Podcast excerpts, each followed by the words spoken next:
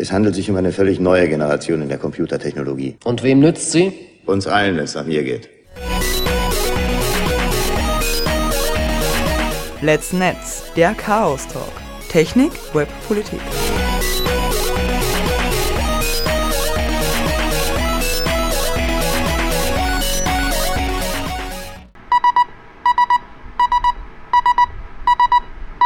sbg.chaostreff.at Sondersendung. Sondersendung. Sondersendung.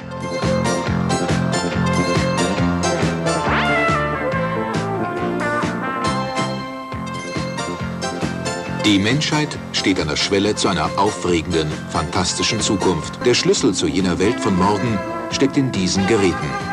Computer.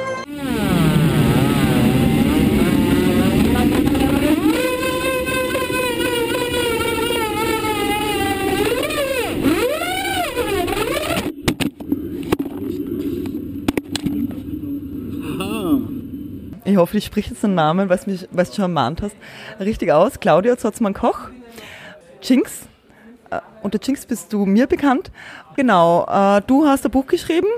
Und zwar, das heißt, äh, warte, jetzt habe ich, hm. sag mal selber, wie der Buch heißt. Dann haben Sie halt meine Daten. Na und? Genau. Also du bist Autorin eben, Datenschutzexpertin, habe ich gelesen auf deiner Homepage. Genau, und du hast drei Bücher geschrieben, oder? Also, Ja, also- drei so Krimis. Genau. Mhm. Wie kommt man vom Krimi-Genre auf digitale Bürgerinnenrechte? Eigentlich hätte ich da jetzt wahrscheinlich noch was viel Dystopischeres dazwischen schreiben müssen, oder? ähm, ja, also die, Sache war, ähm, schreiben tue ich schon seit äh, sehr, sehr lange. Ähm, ich glaube, das erste lange Buchprojekt habe ich 2008 geschrieben. Das ist danach auch so direkt in die Schublade gewandert und da liegt es auch gut. Ähm, 2012 dann den ersten Kriminalroman und ähm, daraufhin dann auch gleich noch den zweiten. Und äh, der dritte, der ist dann schon entstanden, während ich dann ähm, ja so meinen mein Weg Richtung äh, Chaos Computer Club äh, angetreten hatte. Ähm, ja, es äh, hatte sich damals ähm, ja, äh, so ergeben ist jetzt äh, eigentlich falsch gesagt. Es sind so mehrere Sachen äh, passiert, ähm, wo ich mir dachte, so, hm, das ist jetzt aber merkwürdig. Ne? So, warum weiß äh, irgendein Service von mir bestimmte Dinge? Ähm, und bin da halt auch so ein bisschen suspekt, äh, war mir dann ne, so die Sachen. Bin da etwas aufmerksam geworden, dass da irgendwas nicht passt. Ne? Äh, damals halt noch so dieses etwas vage Gefühl. Und ähm, dann gab es halt auch tatsächlich äh, 2015 ein, ein Ereignis in meinem Leben, wo ich mir dachte, so okay, äh, jetzt wird es gerade spooky. Ähm, das habe ich auch im Buch beschrieben, also in dem Datenschutzbuch äh, geschrieben, dass ich ähm, äh, mit meinem Ex-Mann äh, Skifahren war. Und er war halt mit dem, mit dem Rest der Gruppe halt auf diesen Profipisten unterwegs und ich war halt äh, mit so einer Skilerngruppe äh, eben auf den Anfängerpisten und ähm, hatte dann tatsächlich auch, ich glaube, am fünften Tag einen Unfall und habe mir halt den Ellenbogen ausgerenkt, was ich übrigens auch niemandem empfehlen kann. Ähm, es war, es war, war sehr schmerzhaft, ja. Und ähm, am Abend äh, wusste mein Ex-Mann dann halt, wo ich gefahren war, ohne dass ich es ihm erzählt hatte. Und ähm, ich bin dann halt drauf gekommen und er hat es dann halt auch gesagt, naja klar, halt, ich sehe das ja bei mir im Telefon.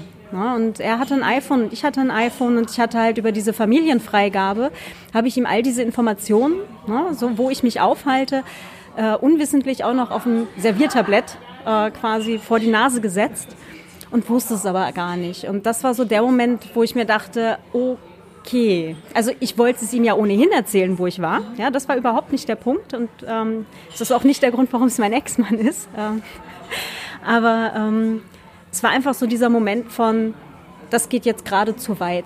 Ja, und das war auch der Tag, an dem dann diese Familienfreigabe vom Gerät flog. Und ähm, wo ich dann angefangen habe, mich langsam aber sicher doch mit diesem ganzen Thema Internetsicherheit zu beschäftigen.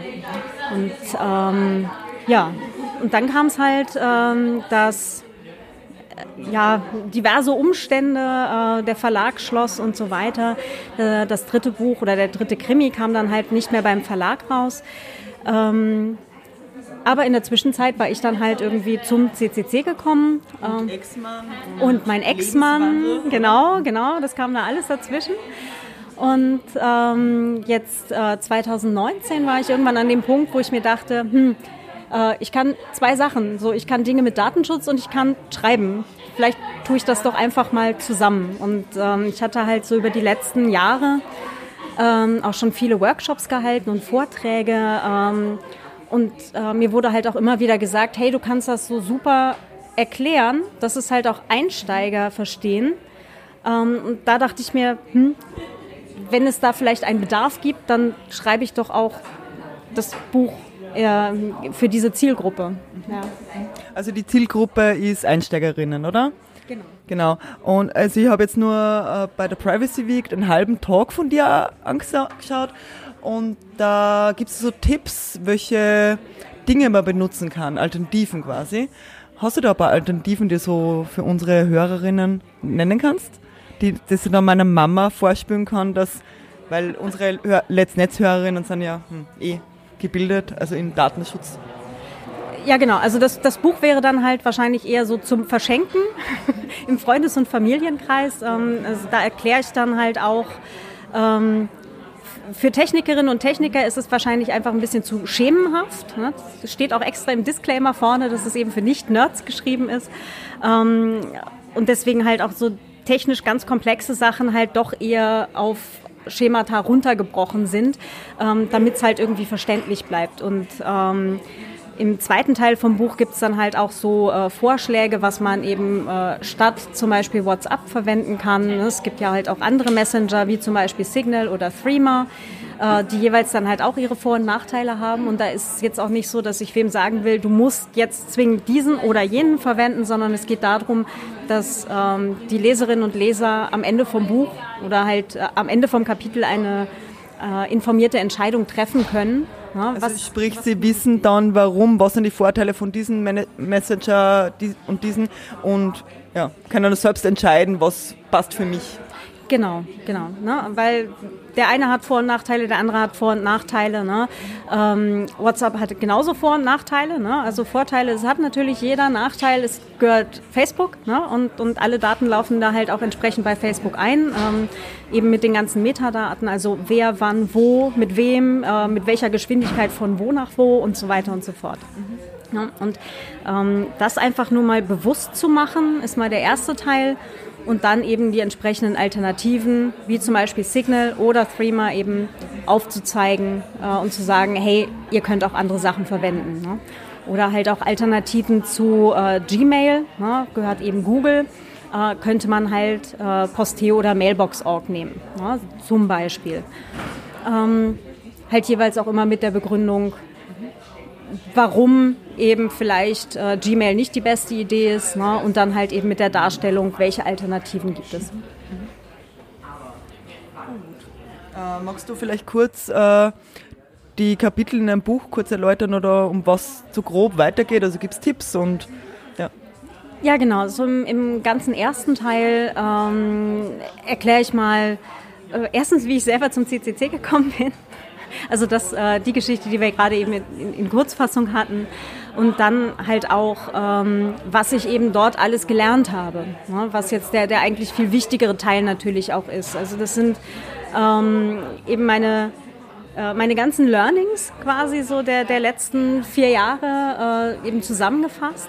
Und ähm, alles, äh, was ich jetzt für mich dann letztendlich auch umgesetzt habe, und das ist jetzt der, der, der wichtige Teil davon ist, ähm, ich war halt auch mal eine normale Anwenderin, ja, vielleicht mit Technikinteresse und eben durch, durch meinen beruflichen Werdegang über äh, Projektmanagement in der Webentwicklung und so halt auch eben mit dem Thema dann letztendlich schon etwas vertraut, ja, aber ähm, ich möchte halt den Leserinnen und Lesern halt auch zeigen, dass es Menschen möglich ist, ähm, eben diese, diese Erfahrung zu machen und umzusetzen. Ja? Und das zeige ich halt zum ersten Teil, ne, so mit, ähm, wie funktioniert eigentlich dieses Internet überhaupt? Ja, also äh, was passiert denn, wenn ich jetzt irgendeine Adresse in den Browser eingebe? Ja? Und ähm, was, was ist eigentlich so ein Server ne? und so weiter. Ne? Wie, wie laufen denn überhaupt diese Daten durchs Netz, um eben den Menschen die Möglichkeit zu geben, auch wirklich zu verstehen, wo gegebenenfalls Probleme entstehen können.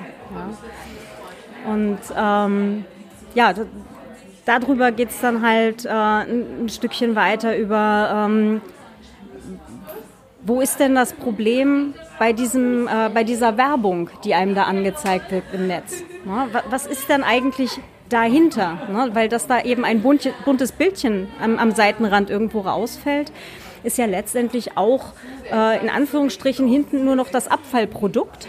Ja, und das eigentlich äh, nicht nur technisch wie halt auch äh, kommerziell Interessante ist eben alles andere, was eben rundherum passiert. Ja. Die Ausspielung von Werbung und die dadurch äh, passierende Manipulation eben von, von Personen, ähm, das ist dann halt der, der kritische Teil und da möchte ich dann letztendlich eigentlich auch äh, die Leserinnen und Leser einladen, ähm, ja, einfach darüber dann nachzudenken, ähm, wie wir damit gesellschaftlich überhaupt umgehen wollen. Ja, also ähm, es geht jetzt auch gar nicht so sehr darum, nutzt dies oder jenes auf keinen Fall mehr, ja, sondern einfach ein Bewusstmachen von, von Problemstellungen, ähm, die dann letztendlich hoffentlich einen Denkanstoß äh, mit sich bringen. Ne? Und äh, einfach mal eben genau diese, diese komplexen Zusammenhänge von, wie funktioniert Datenübertragung im Netz, wie funktioniert Werbetracking im Netz ne? und wo ist jetzt unser, unser gesellschaftliches Problem damit. Ne? Und das geht so über den ganzen ersten Teil vom Buch. Ähm, genau, und im zweiten kommen dann eben die konkreten Fallbeispiele beziehungsweise eben Alternativvorschläge, wie man sich dann vielleicht selber auch im Netz besser schützen kann, ne, so mit Browser-Plugins äh, oder beziehungsweise Browser-Add-ons sind sie jetzt eigentlich mehr, ähm, wo man sagen kann, okay, damit unterbinde ich schon mal ein ganzes Teil von diesen Werbetrackern ne, oder ähm, es gibt ähm, Browser-Add-ons, da kann ich mir dann angucken, was für Cookies habe ich denn ne, und was steht in den Dingern überhaupt drin. Ja, also was ähm, speichern quasi fremde Firmen auf meinem Rechner an Informationen. Ne? Und ähm, ja, wie gesagt, alternative Mail-Anbieter, alternative Messenger. Was ist ein, ein VPN-Dienst, also ein Virtual Private Network? Da geht es dann halt so in den zweiten Teil halt rüber. Und da, der zweite Teil ist dann halt auch gegliedert in so Quick Wins ne, und Anfänger.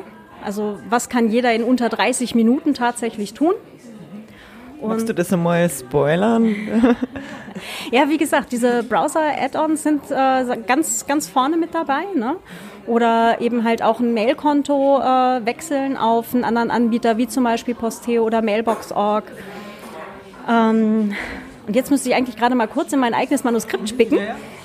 Also was jeder in unter 30 Minuten tun kann, äh, sind zum Beispiel ganz angefangen, ganz vorne Cookies löschen. Ja? Also vielleicht vorher reingucken, wenn man es wirklich wissen möchte, ja? Ähm, was, was ist denn da gespeichert. Äh, du erklärst technisch, wie man das tut. Ja, okay. ja, ja. Also es ist da dann halt äh, erklärt, geh in die Einstellungen, such dir das raus. Ähm, ich habe jetzt selber primär einen Firefox und, und halt, äh, weil ich auf einem Mac arbeite, halt einen Safari. Äh, für Edge kann ich es jetzt halt gerade nur schwierig erklären. Äh, mal gucken, ob ich jetzt gerade noch äh, eines Edge-Browsers äh, irgendwo habhaft werde, um da auch eine Step-by-Step-Anleitung äh, zu erstellen. Aber ähm, ich erkläre, wie es geht und wo diese Einstellungen zu finden sein sollten. Genau. Ähm, genau, diese Browser und Browser-Plugins bzw. Add-ons, äh, was man da installieren kann, ne, so von HTTPS Everywhere, was äh, eben eine HTTPS, also S für Secure, eine gesicherte Verbindung zur, zu der Webseite eben äh, ermöglicht oder beziehungsweise erzwingt, solange es der Browser beziehungsweise auch der, der Server kann. Das war total blöd formuliert dass eine HTTPS, also secure, äh, sichere Verbindung erzwingt, wenn es der Server irgendwie zulässt und die Seite vielleicht falsch konfiguriert ist, dann würde sie nämlich trotzdem nur über normal HTTP ausliefern. Ja, äh, warum man also eben dieses HTTPS Everywhere haben möchte oder so Sachen wie uBlock Origin oder ähm, EFF Privacy Badger, das sind so ähm, kleine Plugins oder Add-ons. Ich sage immer Plugins, aber es heißt mittlerweile schon seit einer ganzen Weile Add-ons. Genau, dann äh, zum Beispiel äh, Suchmaschinen wechseln. Ne? Also warum man nicht unbedingt immer Google verwenden muss oder sollte. Ne? Ähm, und äh, stattdessen könnte man halt, äh, ja, zum Beispiel DuckDuckGo verwenden. Ja? Als eine von mehreren Alternativen. Es gibt natürlich auch noch weitere Suchmaschinen. Ne? Was ist eigentlich aus Lycos geworden? Die hatten immer diese lustige Ich hab die Hundewerbung. verwendet. Keine Ahnung. Hm. Ich bin immer DuckDuckGo, also Echt? Schon lang? ja, Zeitl, aber ja. Okay, cool. Ähm, also ich habe damals mit metager.de tatsächlich angefangen, so als Suchmaschine 1998, als ich meinen so, ersten so lange nicht. Also, Internetrechner hatte. Und äh, die Suchmaschine zum Beispiel gibt es auch immer noch. Ja? Also es war damals tatsächlich eine Entwicklung der Uni Hannover und nachdem ich halt in Hannover studiert habe, die, Mhm, okay. ne, das ist so, Ich überlege mir gerade, was der erste Browser, also die erste Suchmaschine war, aber da gab es ja noch nicht Google. Also genau, da- das war vor Google-Zeit. Ja, genau. Das war vor Google. Genau. Genau, und so die ersten Suchmaschinen, wie gesagt, so metager.de oder ähm, was gab es noch alles? Was Ach, mit. A, wir hatten das Kassen. Ach, ich hab's vergessen. Anyway. Oh, nee. Ah ja, ja, also es gab, es gab da halt mehrere und durchgesetzt hat sich letztendlich die eine. Es gibt aber nach wie vor eben auch andere und DuckDuckGo ist eben eine davon. Wie gesagt, Metager gibt es noch. Äh, ich muss echt mal nachgucken, ob es Lycos noch gibt. ähm, Vor allem am am Smartphone hassen die dann wieder anders. Das ist nicht so einfach. Ne? Also, Ja, beziehungsweise du kannst halt auch, das ist auch wieder so ein Punkt, Browser wechseln. Ne? Ähm, wenn du jetzt halt bis jetzt zum Beispiel Google Chrome verwendet hast oder äh, eben Microsoft Edge, äh, könntest du halt sagen, okay, ich wechsle zu Firefox. Ne? Und äh, kannst da also bei den anderen Browsern geht das auch, dass man die Suchmaschine umstellt, aber äh, du könntest jetzt zum Beispiel im Firefox äh, eben halt auch Standardsuchmaschine auf DuckDuckGo zum Beispiel setzen und ähm, ja, kannst dann dadurch schon mal Google, frei, äh, Google frei ähm, suchen und dich im Netz eben bewegen, ohne dass zumindest halt auch ähm, Telemetriedaten durch den Google Chrome an Google gesendet werden. Ne? Ähm, und Browser wechseln ist halt auch eine Sache von 10 Minuten, ja, inklusive Downloadzeit. Außer du bist irgendwo ganz am Land und es sind vielleicht 15 Minuten. Ja, man muss halt immer machen. Ne? Und man setzt sich halt hin und man muss dann die Zeit einmal investieren. Ja. Genau. Und das sind äh, also die ganzen Sachen, diese Quick Wins oder eben halt auch so, so ähm, Tipps für Einsteigerinnen, ähm, das sind halt alles Sachen, die bei mir halt damals äh, nach diesem äh, Skifahrerlebnis ähm, so innerhalb von ungefähr anderthalb Jahren passiert sind. Ja, also das ist jetzt nichts, wo man sagt, äh, ich setze mich da jetzt ein Wochenende hin und, und prügel das durch. Also kann man auch machen. Ja, das ist, ist jetzt alles kein, kein großes Hexenwerk und, und ähm, alles menschenmachbar. Ähm, aber es ist jetzt halt auch ein, ein, ein Prozess, ähm, wo man sich selber vielleicht erst mal bewusst werden kann, möchte, sollte. Ähm, was ist denn eigentlich jetzt das Problem, was ich hier habe? Ja, oder ähm, wo gehen denn jetzt eigentlich viel mehr Daten irgendwo hin, als sie unbedingt müssten? Ja, und äh, dann eben selber drüber nachdenken, okay, ähm, Möchte ich das jetzt wechseln? Wenn ja, kann ich es wechseln? Ja, also wenn man, wenn man einen Arbeitsrechner hat, äh, die Firmen-IT äh, ist dann da doch manchmal ähm, sehr restriktiv. Und dann kann man eben gucken, okay, äh, wie weit kann ich es denn halt tatsächlich ändern, ne, von meiner Warte aus. Und ähm, da möchte ich dann halt auch allen Leserinnen und Lesern und halt auch allen Zuhörerinnen hier äh, halt auch nur sie ermutigen, ähm, sich einfach dann halt auch mit dem jeweiligen Thema ein bisschen auseinanderzusetzen. Ne? Also äh, noch ein bisschen was anderes lesen, ein bisschen im Internet recherchieren, was man sonst noch so findet. Ne? Ähm, was haben wir denn sonst noch? Genau, ähm, so Sachen wie sichere Passwörter verwenden. Ja? Ist Soll mal erklären, wie man, also was man tun kann, um ein sicheres Passwort zu haben? ähm, vor allem erstmal nicht überall dasselbe Passwort haben. Das ist schon mal ganz, ganz wichtig. Aber wie kann man es jetzt dann merken? Man muss es sich nicht merken, wenn man zum Beispiel einen äh, Password Safe verwendet. Das sind äh, Programme, die kann man halt auf dem eigenen Rechner installieren. Oder die Firmen-IT bitten. ähm, aber wenn man halt jetzt mal vom Privatrechner ausgeht ne, oder Privatgerät, ne, das gibt es ja auch fürs Telefon oder fürs Tablet, äh, kann man sagen, okay, ich möchte jetzt ein, ein Passwort-Safe verwenden und dann legt dieses Programm einen verschlüsselten Container an und in diesen verschlüsselten Container kommen dann eben alle Passwörter oder zum Beispiel auch ähm, äh, Lizenz- und Zugangsdaten von Programmen, die man hat, ne, oder Bankkonten und so weiter, kann man dort alles dann drin abspeichern und muss sich nur noch ein Passwort merken, das möglichst lang sein sollte, äh, mit dem man dann eben in diesen Passwort-Safe reinkommt. Und dieser Passwort-Safe, die haben halt auch immer äh, so Generatoren dabei, die einem dann ein möglichst langes Passwort mit äh, Zahlen, Buchstaben, groß, klein, Sonderzeichen, was auch immer generieren. Also für die einzelnen Devi äh, für die einzelnen Zugänge. Ganz genau das, genau. Und dann kann man halt mal so beigehen und halt so eins nach dem anderen eben austauschen und dann halt in diesen Password Safe eintragen. Und äh, die sind halt sehr, sehr hilfreich, diese Programme. Äh, ich war auch sehr begeistert, als ich die damals kennengelernt habe äh, weil die einem einfach das Leben sehr viel einfacher machen. Also ich muss mir kein einziges, also doch ein einziges Passwort noch merken, beziehungsweise halt das für den Account mich ähm, auf dem Rechner einzuloggen und dann eben das für den, äh, für den Password Safe. Ja. Äh, das macht die Sache halt viel einfacher und auf der, bei der Gelegenheit dann halt auch viel sicherer, weil äh, das Problem nämlich ist, äh, wenn ich jetzt überall dieselben Login-Daten habe, ja, also selbe Mailadresse, selber Benutzername, äh, selbes äh, Passwort und irgendeiner dieser Dienste passt nicht gut genug auf die Kundendaten auf, ja, und ähm, dann ist halt meine Login-Kombination, ja, also Benutzername und Passwort, irgendwo vielleicht öffentlich im, im Netz zu finden.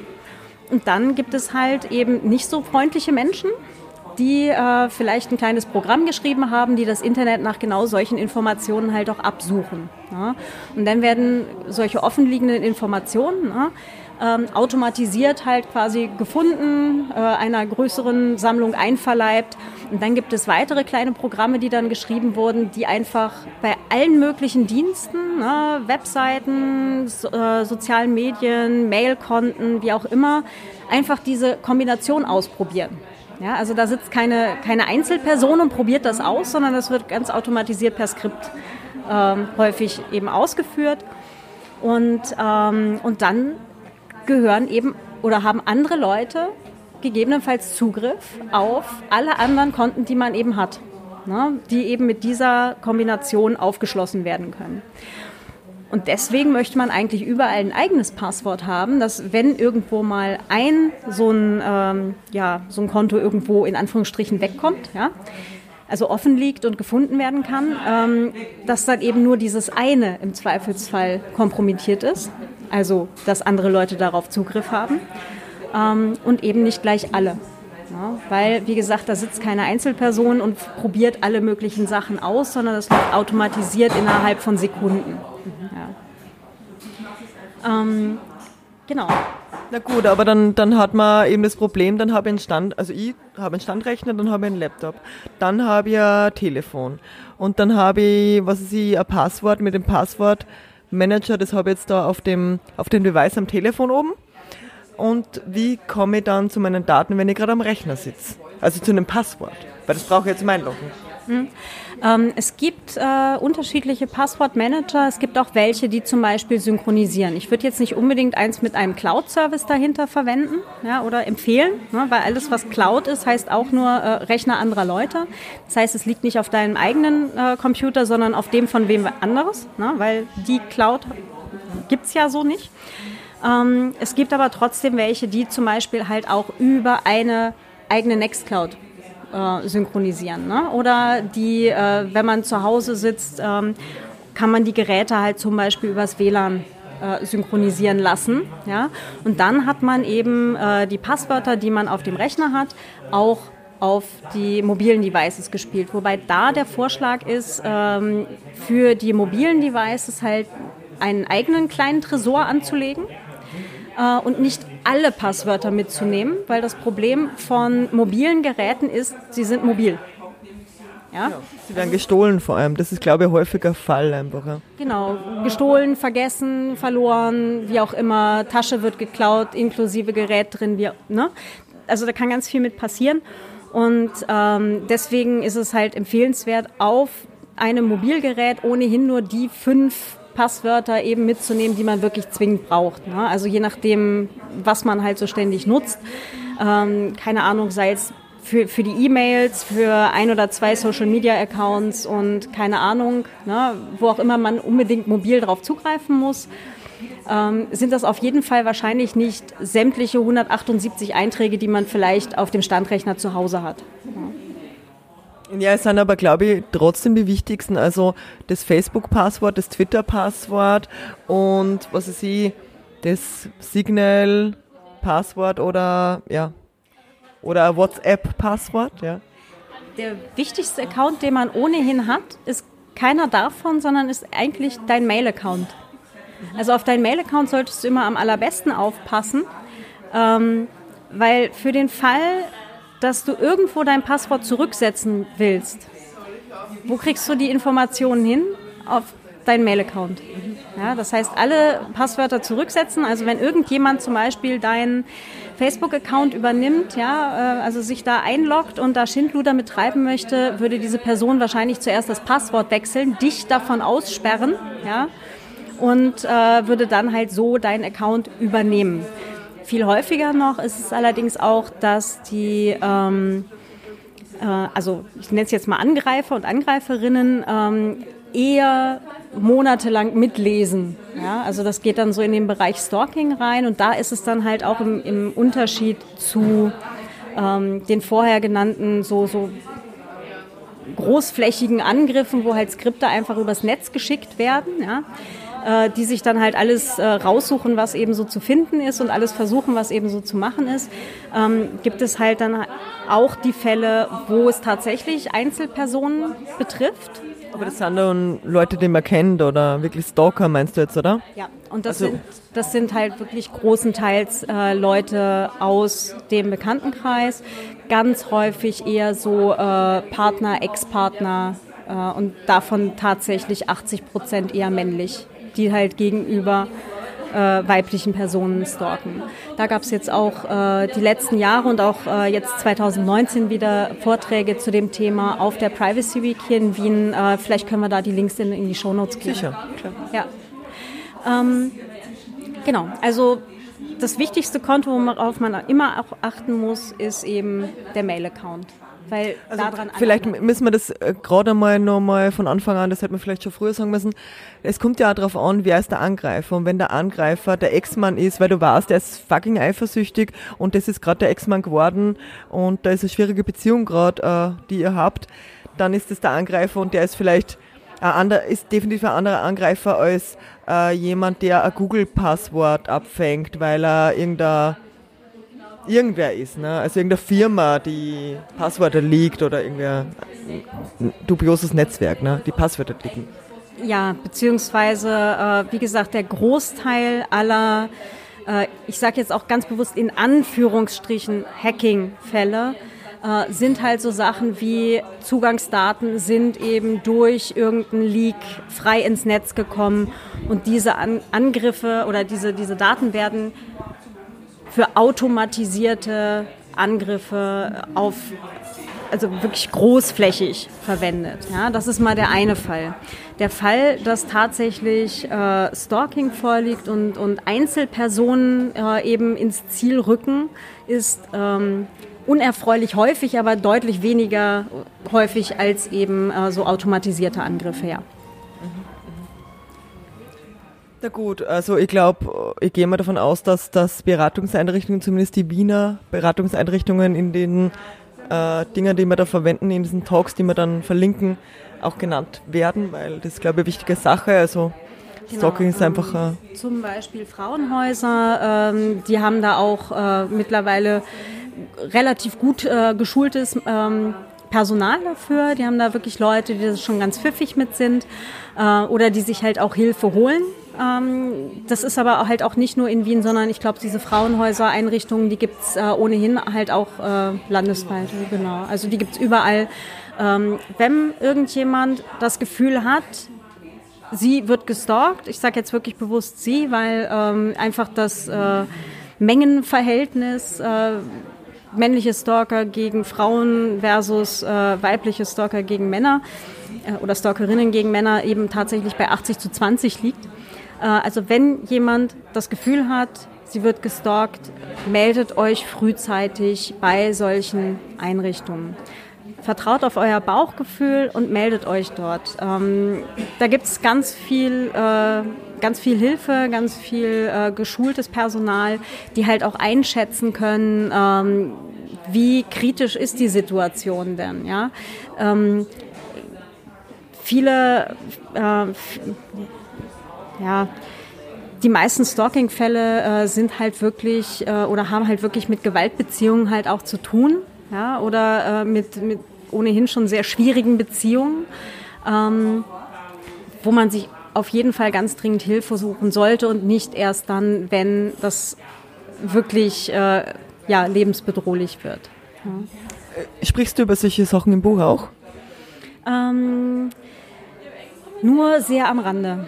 Also ähm, dafür gibt es halt deutlich besser geschulte äh, Personen als mich. Äh, ich habe das jetzt halt selber auch äh, primär eben durch Vorträge, äh, die ich gesehen habe, äh, gelernt, was es da alles gibt und was da alles passiert.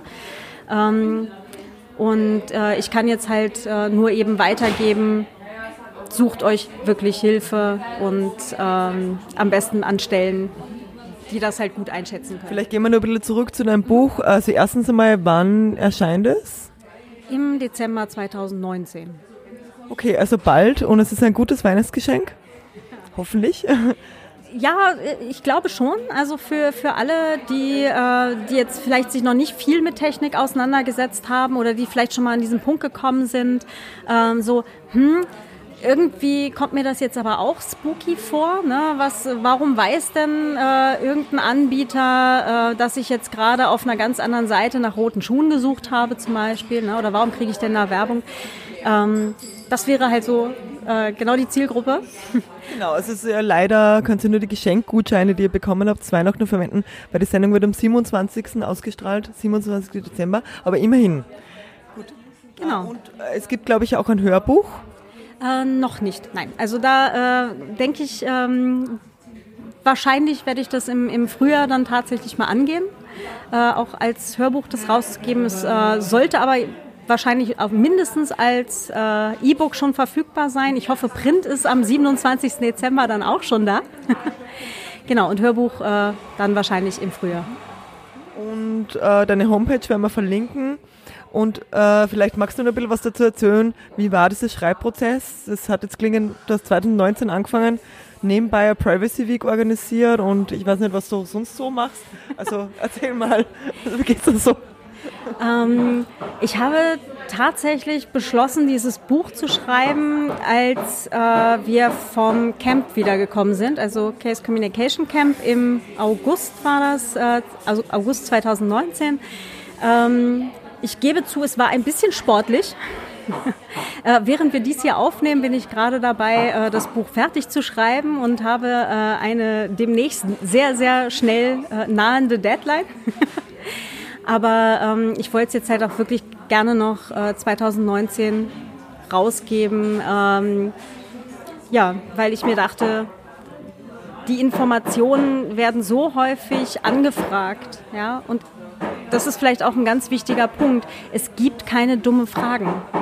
Ja, also es gibt wirklich keine dummen Fragen. Ich habe äh, zugegebenermaßen am Anfang meines Studiums ähm, habe ich mal drei Tage mit dieser Frage verbracht, was eine Triebfeder ist. Weil die Professorin eben davon gesprochen hat, dass äh, dies oder jenes ist die Triebfeder dafür, dass äh, jemand sich mit etwas auseinandergesetzt hat. Und ich habe die ganze Zeit überlegt, was das jetzt eigentlich mir sagen soll bis ich nach drei Tagen drauf gekommen bin, eigentlich geht es nur um die Motivation hinter etwas. Ja? Also, wie gesagt, es gibt keine dummen Fragen. Und ähm, was ich halt auch festgestellt habe, ist, ähm, dass eigentlich alle Altersstufen auch immer wieder dieselben Fragen tatsächlich haben. Und ähm, ja, von daher würde ich mich halt auch sehr über Feedback freuen, äh, wenn jetzt jemand dieses Buch tatsächlich liest oder gerade gelesen hat. Dann macht es sich einen Mastodon-Account, ihr werdet dann im Buch lesen, was das ist und schreibt dich an und du lautest wie? Ähm, at viennaWriter at literatur.social auf Mastodon. Genau. Und ähm, einfach gerne dann halt auch wirklich Fragen schicken. Also ähm, es ist ein Sachbuch und ich habe jederzeit die Möglichkeit, eben das Buch auch noch äh, zu updaten. Ne? Also eine, das ist dann eine Online-Version, oder? Genau, genau also das E-Book ähm, und halt dann eine neue Auflage eben für das Printbuch zu machen und ähm, halt auch eine, eine Infoseite eben so mit FAQ halt bei mir auf der Webseite dann machen für Fragen, die, äh, die ich vielleicht im Buch noch nicht beantwortet habe. Ne? Oder auch Änderungen, die ja passieren. Ne? Ja, natürlich. Äh, also da sind wir halt ohnehin in einem Bereich, ne? also Sachbuch äh, und halt im, im äh, technischen Bereich, da gibt es ja auch immer wieder neue Entwicklungen. Und ähm, das ist halt auf jeden Fall auch eine Sache, dass es da immer wieder dann halt auch Updates entsprechende geben wird, ja. Na gut, danke Claudia Zotzmann-Koch, alias Chinks. Danke fürs Interview. Ganz herzlichen Dank für die Einladung.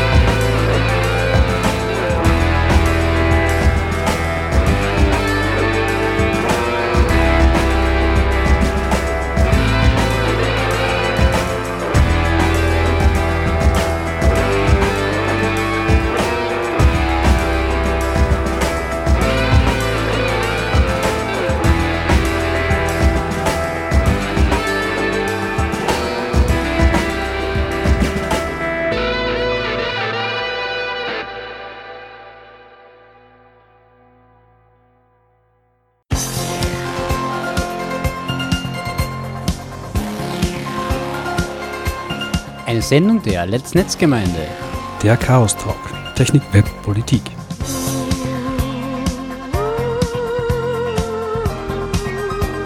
Zu hören jeden vierten Mittwoch im Monat und als Podcast. Wir freuen uns über Feedback und Anregungen. Erreichbar unter sbg.chaostreff.at und per Mail unter radio.chaostreff.at.